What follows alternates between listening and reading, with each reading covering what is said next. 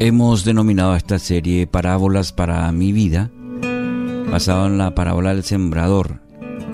El día de hoy, basado en Marcos capítulo 4, versículo 8 y el versículo 20.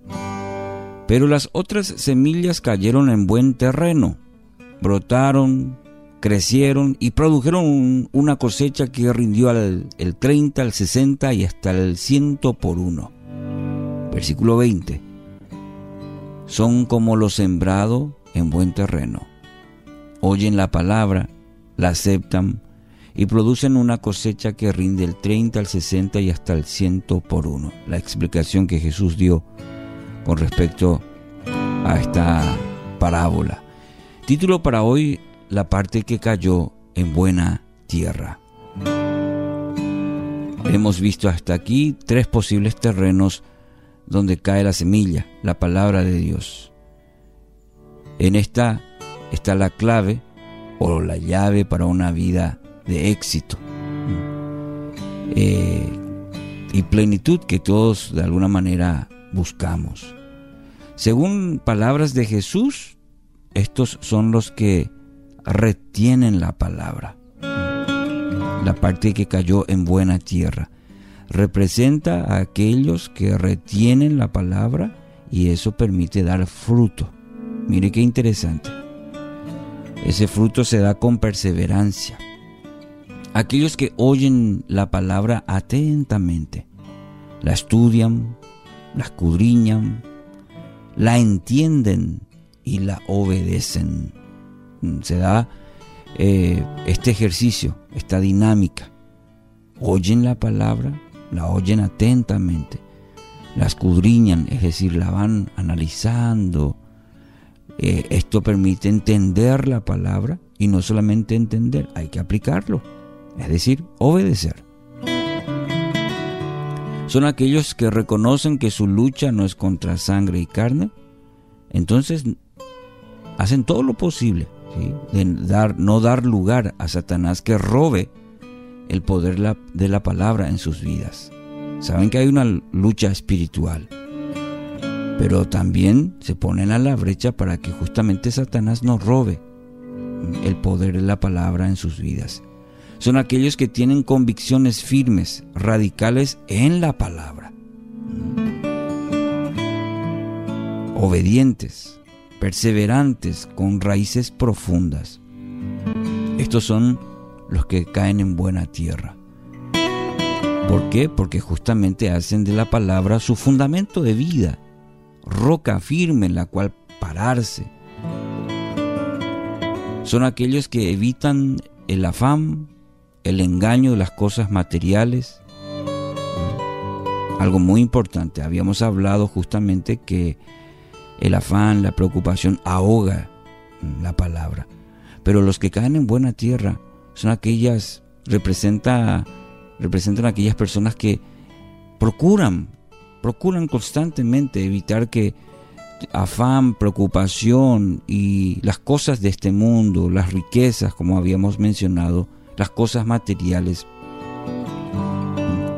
ahoguen la palabra, que sean prioridad en sus vidas.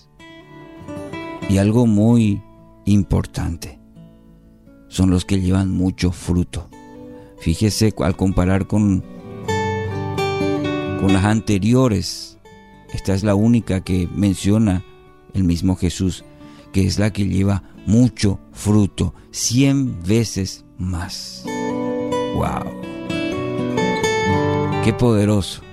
Solamente son aquellos mm, los que tienen mucho fruto.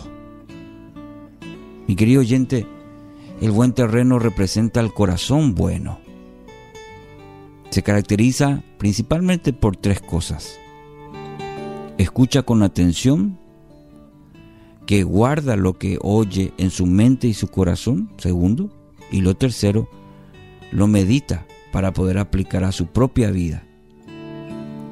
Y lo lleva a la acción, lo que oyó. Se traduce en, en acción. Eh, Muy importante, el buen terreno representa el corazón bueno y se caracteriza por aquel que escucha con atención la palabra, que guarda lo que oye en su mente y, corazón. No es olvidadizo. Lo medita, lo profundiza en su vida y sobre todo lo lleva a la acción. Escuchar lo que dice Santiago 1, 21 al 25. Así que quiten de su vida todo lo malo y lo sucio y acepten con humildad la palabra que Dios les ha sembrado en el corazón, porque tiene el poder para salvar su alma. Pero no solo escuchen la palabra de Dios, tienen que ponerla en práctica. De lo contrario, solamente se engañan a sí mismos. Pues si escuchas la palabra pero no la obedeces, sería como ver tu cara en un, en un espejo. Te ves a ti mismo, luego te alejas y te olvidas cómo eres. Pero si miras atentamente en la ley perfecta que te hace libre y si la pones en práctica y no olvidas lo que escuchaste, entonces Dios te bendecirá por tu obediencia. Y aquí está, en esta carta de Santiago, bien resumido nuestro tema. Ahora te pregunto, en base a, esta, a estos pasajes que hemos podido brevemente compartir, ¿con cuál de estos terrenos te identificas? ¿Qué cosas hoy están contaminando quizás el suelo, tu corazón, para que la semilla, la palabra, dé fruto en tu vida? Quizás el afán, las cosas de este mundo, vanidad, placeres. Ora al Señor. Oremos y pidamos a su Espíritu Santo. Cuidemos que nada estorbe el crecimiento, nuestro crecimiento, tu crecimiento de estar vigilantes para cortar todo aquello que pueda estorbar nuestro crecimiento espiritual. Gracias Dios por tu palabra. Tu palabra es viva y eficaz y quiere producir en nuestra vida un crecimiento, una madurez, frutos, fruto abundante, Señor. Y quiero ser un, aquel que conoce, vive, que es obediente a tu palabra que caiga siempre, siempre, siempre en buena tierra, en el nombre de Jesús.